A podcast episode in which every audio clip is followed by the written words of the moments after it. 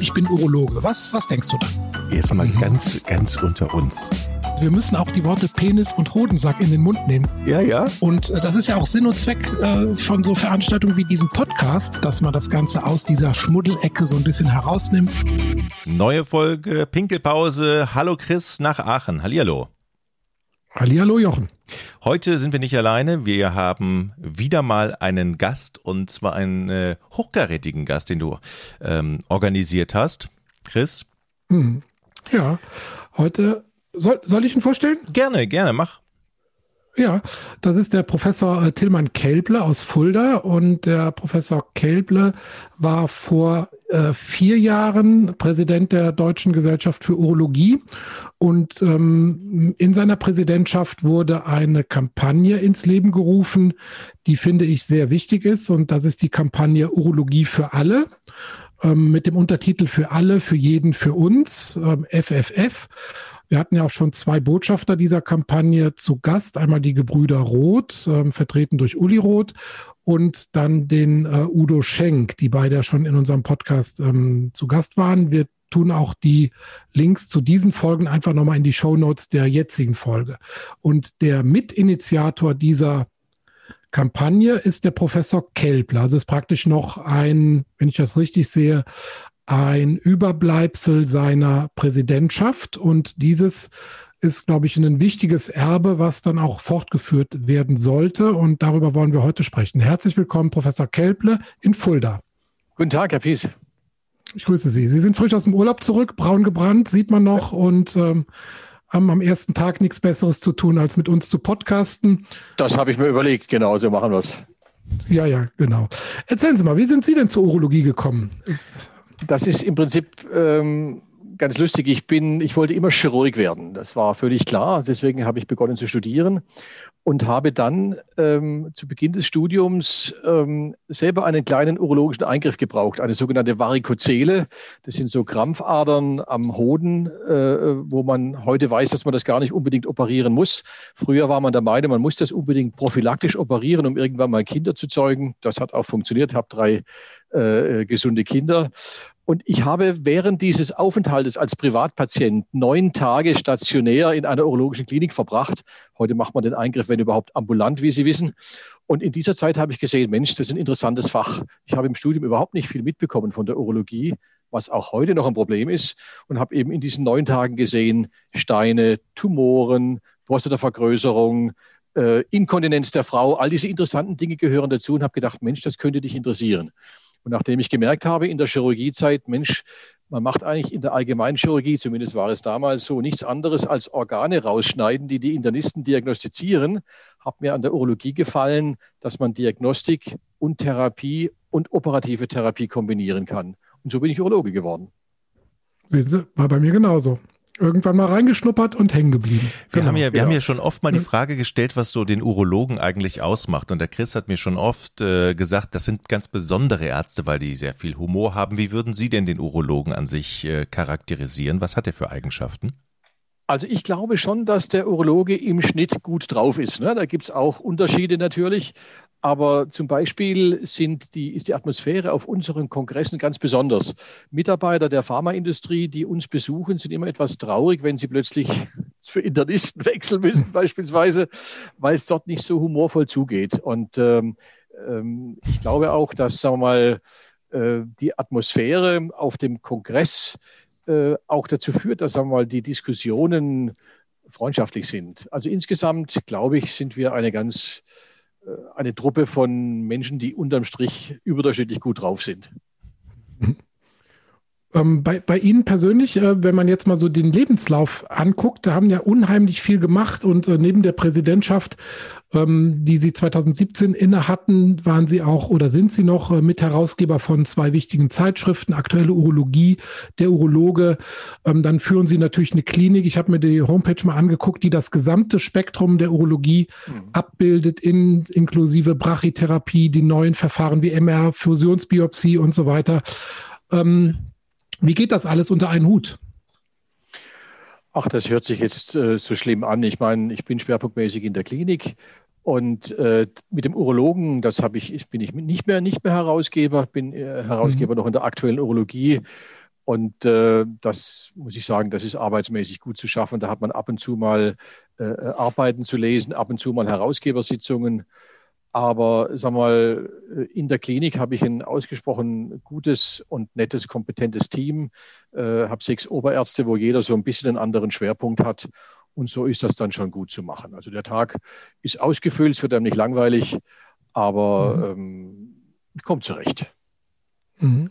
Heute bin ich in der Uniklinik Aachen gewesen für eine Hospitation zum Thema Roboterchirurgie mit dem Dr. Bach und äh, da war auch das, das Gleiche so. Also der, der Dr. Bach betreut praktisch diese Roboterchirurgie ähm, als leitender Oberarzt dafür. Ja und ähm, hat da ein sehr nettes Team um sich herum geschart, was, glaube ich, gerade in so einem speziellen Gebiet sehr, sehr wichtig ist, ne? dass da nicht gegeneinander gearbeitet wird, sondern miteinander, dass alle das gleiche Ziel haben und dass man dann, dann kriegt man auch so eine Abteilung oder auch so eine Unterabteilung, glaube ich, sehr, sehr gut ans Laufen. Und ähm, ja, das ist, glaube ich, in, in allen Klinikabteilungen äh, steht und fällt das alles mit dem Team insgesamt, genau. So ist es. Sie können nicht alles allein machen und Sie müssen sich aufeinander verlassen können. Äh, es muss die Atmosphäre auch passen, sonst macht es auch keinen Spaß. Ne? Und wenn es mhm. dann ein bisschen Freude macht, gut, Manchmal äh, klagen natürlich die Mitarbeiter auch, dass sie zu viel arbeiten müssen, aber unterm Strich ist es mir wichtig, dass die Atmosphäre stimmt und dann äh, kann man auch einiges bewegen. Jetzt ähm, sind, ist ja aus Ihrer Präsidentschaft diese Kampagne entstanden. Wie kam es dazu? Oder was, was, äh, was bedeutet äh, diese Kampagne? Was, äh, also wie Sie als Urologe ja wissen, ähm, kriegt man relativ rasch und permanent mit, dass wir Urologen eigentlich reduziert werden auf Männer, die äh, auf, auf, auf Ärzte, die äh, Männern die Prostata abtasten. Und äh, einer meiner Präsidentenvorgänger, mit dem ich auch gut bekannt und befreundet bin, der Professor Roth aus Wuppertal, der hat vor seiner Präsidentschaft eine Umfrage in der Düsseldorfer Altstadt gemacht, wo gefragt wurde, was ist ein Orthopäde? Mhm. Wusste jeder. Was ist ein Gynäkologe? Wusste auch jeder. Und dann hieß es, was ist ein Urologe? Und da kam wirklich raus, naja, Katheter. Sie wissen schon, äh, äh, oder das ist ein, das ist der Gynäkologe für den Mann. Also mhm. die Tatsache, dass die Urologie ein wirklich sehr breit gefächertes Fach ist, das auch volkswirtschaftlich eine erhebliche Bedeutung hat.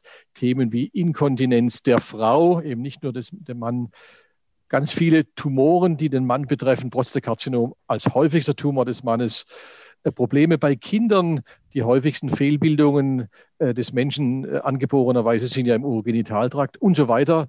Ähm, und so wollte ich das einfach aufgreifen und dafür sorgen, dass eben die Tatsache, wie wichtig und wie breit die Urologie ist und wir eben nicht nur den, den Männern den Finger in den Hintern stecken, das war mir wichtig, das, äh, das zu propagieren.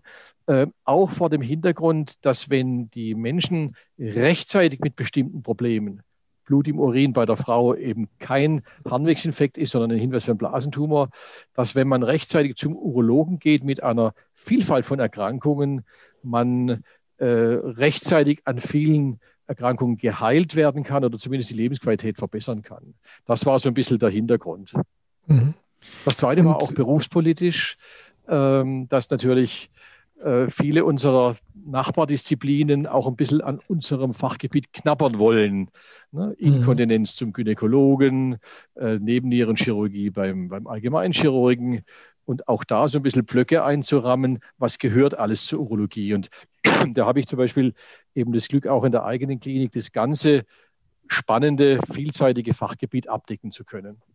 Mhm. Hat sich denn im Laufe der letzten Jahre überhaupt was geändert, wo Sie gerade die Umfrage mit der Altstadt äh, sagten, ähm, dass die Leute jetzt vielleicht im Laufe der letzten Jahre vielleicht doch ein bisschen äh, mehr wissen über Urologie oder vielleicht dann doch ein bisschen häufiger zur Vorsorge gehen oder das Thema doch vielleicht ähm, mehr Präsenz bekommt?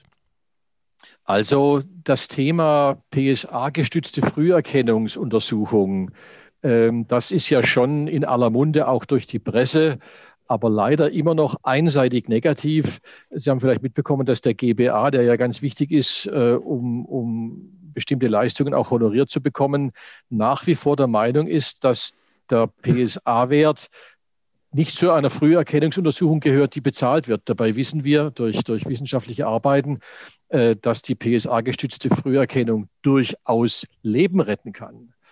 Und ähm, da gilt es eben von, von uns Urologen ganz bewusst, weiterhin Lobbyarbeit zu betreiben beim GBA, aber gleichzeitig dem Patienten klarzumachen, ihr müsst den PSA-Wert oder ihr solltet den PSA-Wert unbedingt mit in die Früherkennung mit einzubeziehen. Ähm, also das ist schon äh, besser geworden. Die Patienten wollen das auch, aber zum Beispiel immer noch äh, äh miserabel es gibt Untersuchungen, dass wenn eine Frau mit Blut im Urin zum Arzt geht, sie teilweise bis zu vier Antibiotika bekommt über ein Jahr, bis endlich die Diagnose Blasenkarzinom gestellt wird. Das ist zum Beispiel ein Thema, äh, wo man einfach in, in, die Köpfe rein muss. Blut im Urin, Alarmsignal zum Urologen gehen.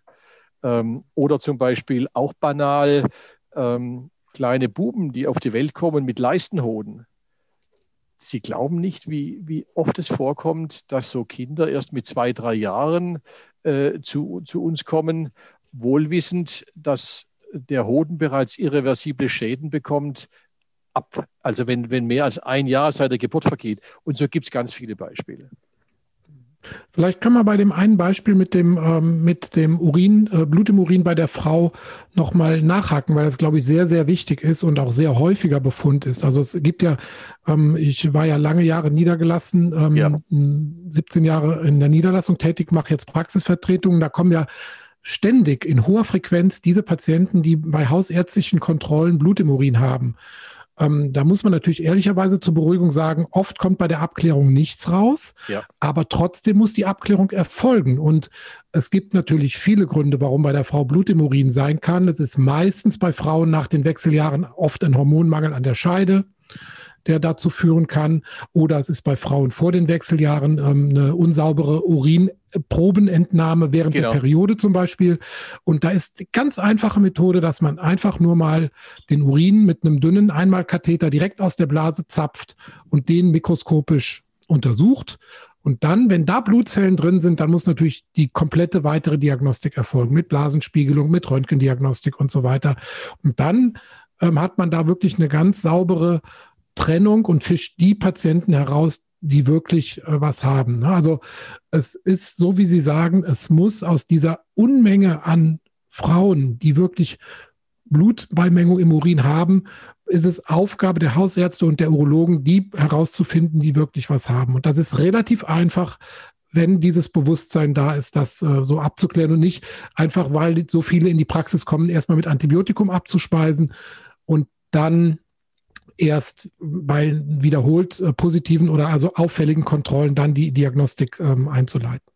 Absolut, genau, dem ist nichts hinzuzufügen. Sehe ich genauso, ja. Ja, und das ist mit den anderen Beispielen, die Sie genannt haben, ähnlich. Ne? Also bei den Leistenhoden, gut, da hat sich das Denken bei den Urologen auch erst in den letzten Jahren geschärft. Also vor noch vor ein paar Jahren hieß es zweites Lebensjahr. Jetzt heißt es, vor dem ersten Lebensjahr muss der Hoden unten sein. Und dieses Bewusstsein muss man erstmal entwickeln, auch selber als Behandler. Und dann musste halt diese notwendige Eile auch rein mhm. in die Behandlung von Leistenhoden. Ähm, welches Beispiel hatten Sie noch gebracht? PSA, gut. Das ist natürlich wirklich ein dickes Brett, was wir Urologen da bohren müssen gegenüber der Politik. Und ich glaube auch, so langsam haben wir diesen Kampf zumindest gegenüber der Politik aufgegeben. Aber das heißt nicht, dass wir nicht von dem PSA-Wert als Früherkennungstool überzeugt sind. Ja, wir müssen aber dann im Patientengespräch wirklich individuell aufklären, macht der Sinn, welche Chancen bietet er, welche Risiken bietet er möglicherweise auch über Diagnostik, über Therapie. Das Risiko können wir nicht wegdiskutieren, aber da ist halt dann viel Aufklärungsarbeit notwendig und da muss jeder für sich selbst entscheiden, ob er diesen Wert bestimmen lässt oder nicht. Bei dieser, ja, bei die, ja bitte, Herr Kelbe. Hm?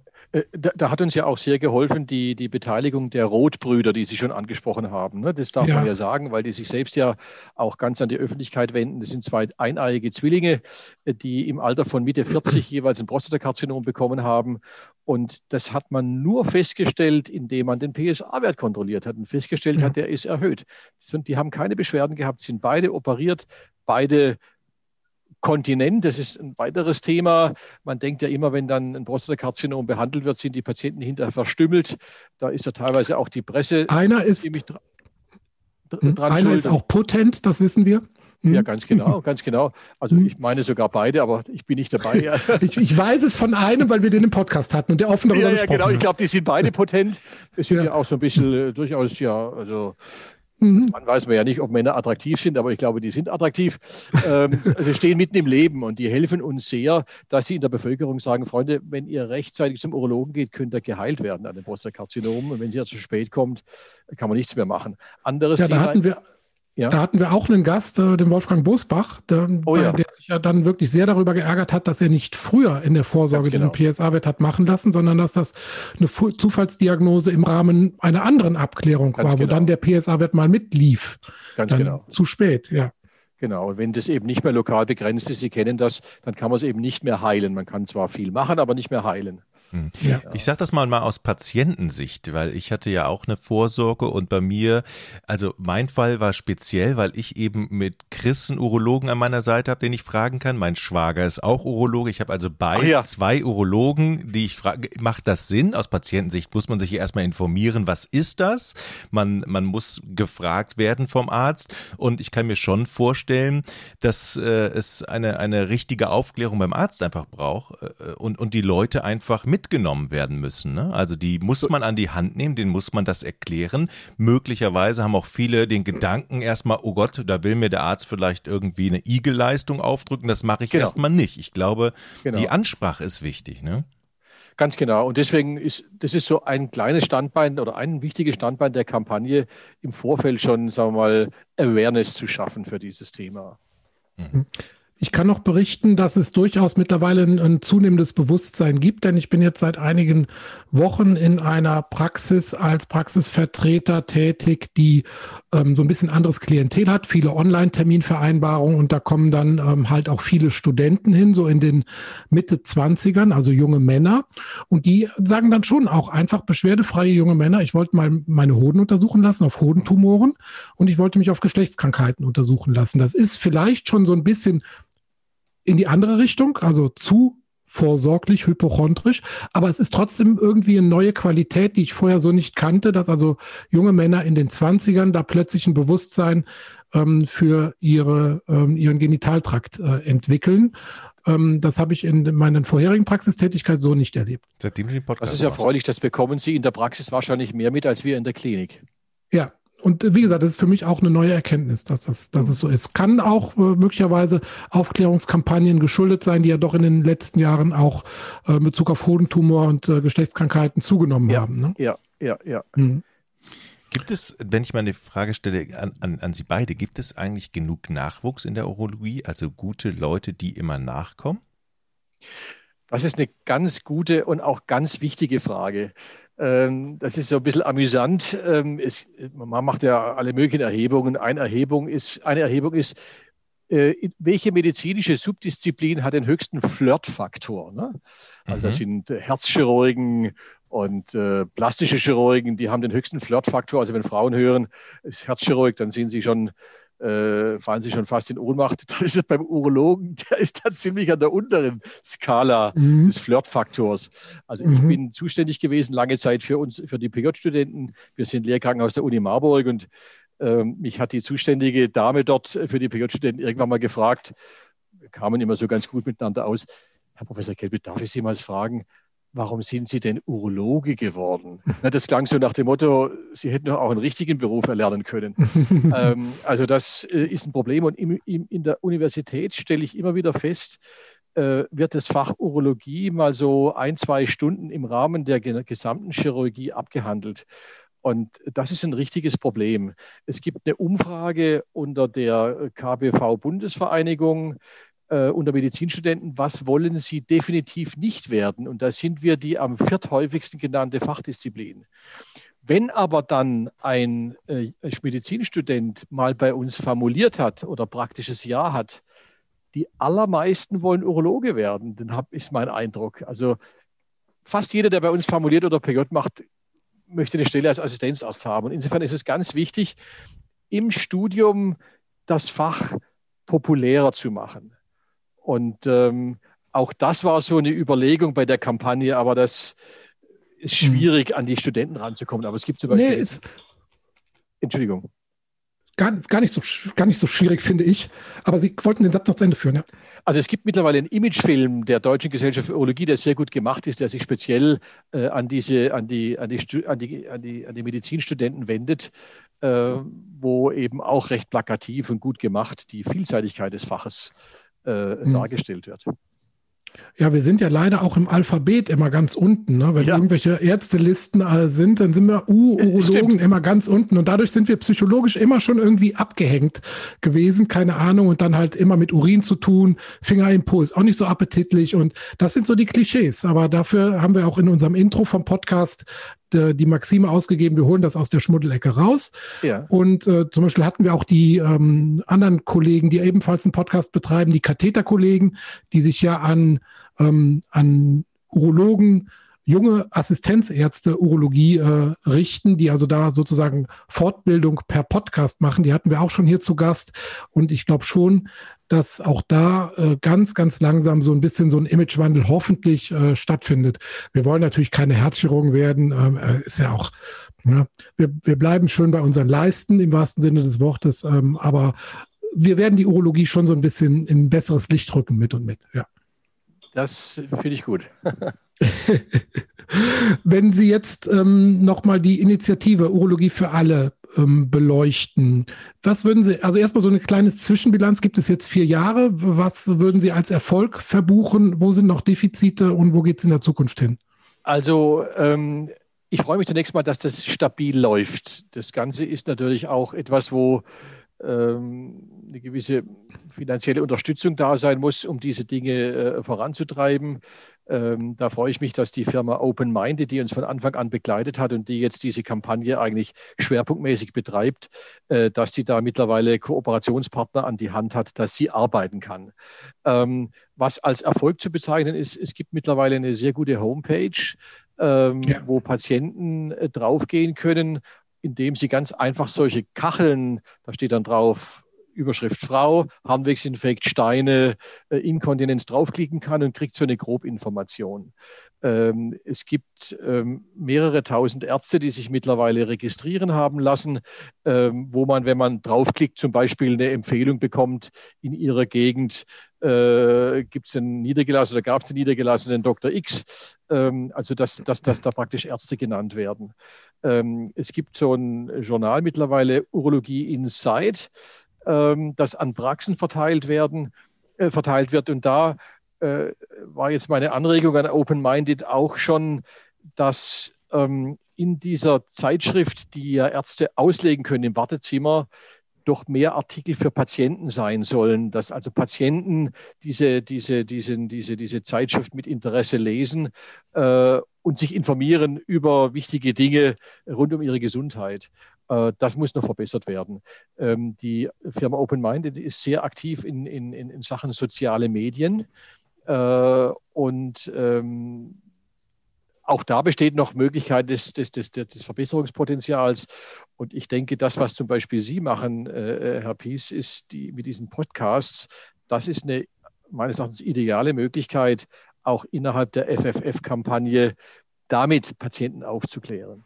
Und wir werden natürlich einen Konflikt nie ganz auflösen, dass zum Beispiel Themen wie Geschlechtskrankheiten, Potenzthemen natürlich mehr geklickt werden und andere Themen hm, wie Nierentumoren und Prostatakrebs natürlich ja. eher hm, vielleicht auch sogar ein bisschen abschrecken, aber durch den Mix, den wir dann herstellen und wir haben eine relativ treue Hörerschaft, erreichen wir dann trotzdem in der Summe ähm, ja. äh, dann doch viele Patienten. Ja. ja, sehr gut, ja. Und Sie haben aber eben auch die Finanzierung angesprochen. Da ist es ja ähnlich wie im Gesundheitssystem insgesamt. Es wird ja viel Geld ausgegeben, um Krankheiten, die vorhanden sind, zu reparieren. So ist es.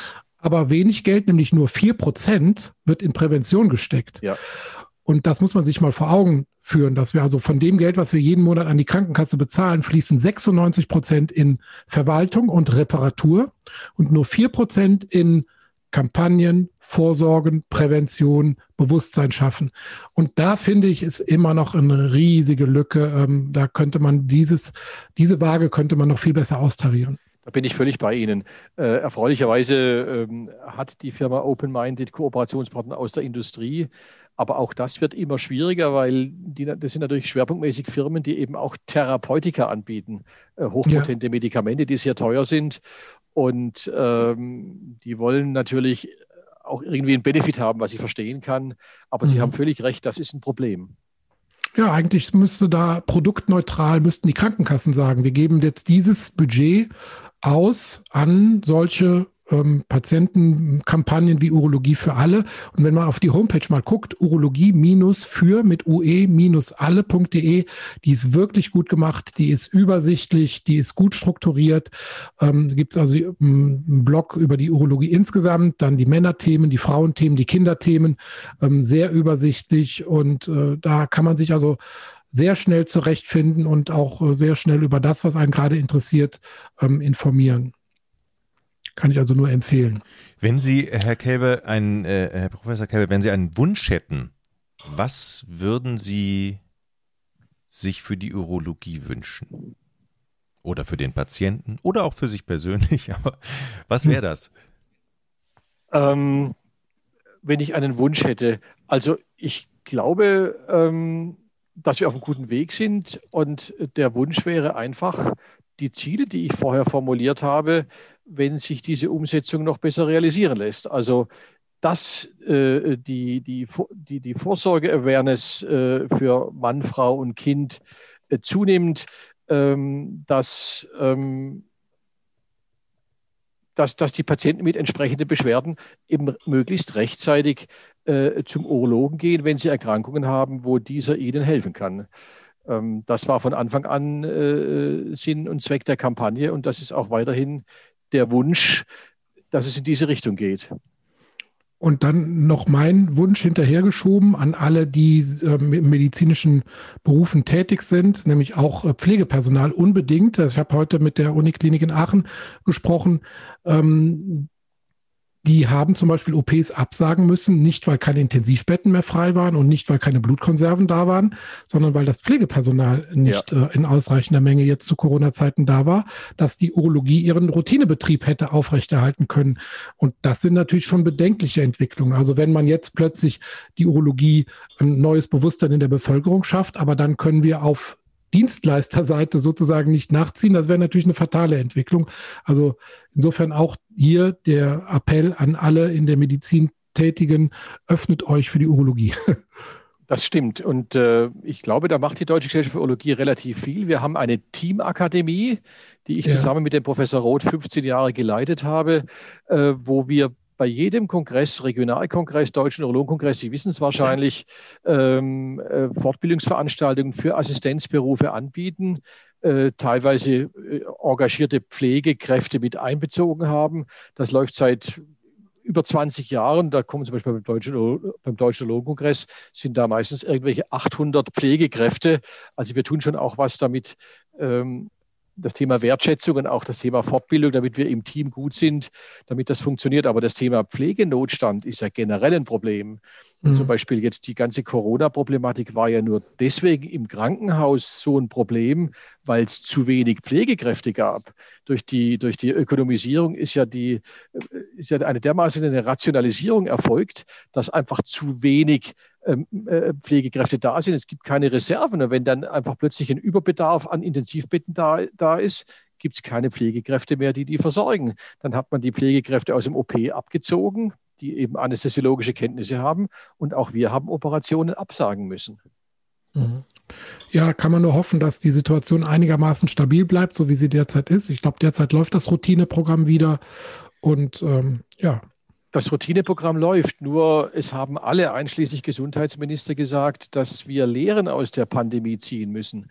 Und für mich ist die Hauptlehre die, dass man diese Ökonomisierung nicht mehr so auf die Spitze treiben darf, wie man es bislang getan hat. Es wird alles nur rationalisiert, Liegezeit verkürzt, äh, äh, möglichst viele Fälle pro Pflegekraft, pro, pro Arzt.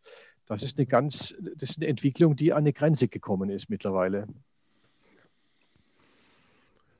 Jochen, hast du noch Fragen an Professor Kelple? Ich dachte, es wäre ein schönes Schlusswort. Das war kein schönes Schlusswort, aber es war zumindest ein wichtiger, ein wichtiger Hinweis, wichtiger Aufruf. Ähm, wir haben die halbe Stunde jetzt voll. Ähm, ich fand es, ich fand es super spannend, äh, von Ihnen zu hören. Vielen, vielen Dank für Ihre Zeit auf alle Fälle. Und, Sehr gerne. Ähm, Ja. Vielleicht sehen wir, sieht man sich ja in Stuttgart in vier Wochen. Ich, ich werde dort sein. Sie auch? Ja, ich werde ich werd auch dort sein, ja. Auch wieder mit einer offiziellen Funktion, äh, Podcast oder? Nee, eine, eine Moderation habe ich, okay. aber sonst nichts. Ja. Okay, okay. Mhm. Ein bisschen Podcasten ja, werde ich natürlich auch. Also klar, warum nicht mal so eine, so eine Kongressberichterstattung machen? Klar, gute Idee. Ja.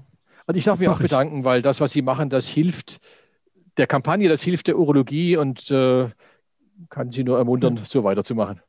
Dann ermunter, ermuntern wir zurück, die Kampagne Urologie für alle auch am Leben zu erhalten. Vielen Dank. Vielen, vielen Dank für Ihre Zeit. Danke. Dankeschön. Tschüss. Schönen Schön. Abend. Wiederhören. Ciao. Ich bin Urologe. Was, was denkst du da? Jetzt mal mhm. ganz, ganz unter uns. Wir müssen auch die Worte Penis und Hodensack in den Mund nehmen. Ja, ja. Und äh, das ist ja auch Sinn und Zweck äh, von so Veranstaltungen wie diesem Podcast, dass man das Ganze aus dieser Schmuddelecke so ein bisschen herausnimmt.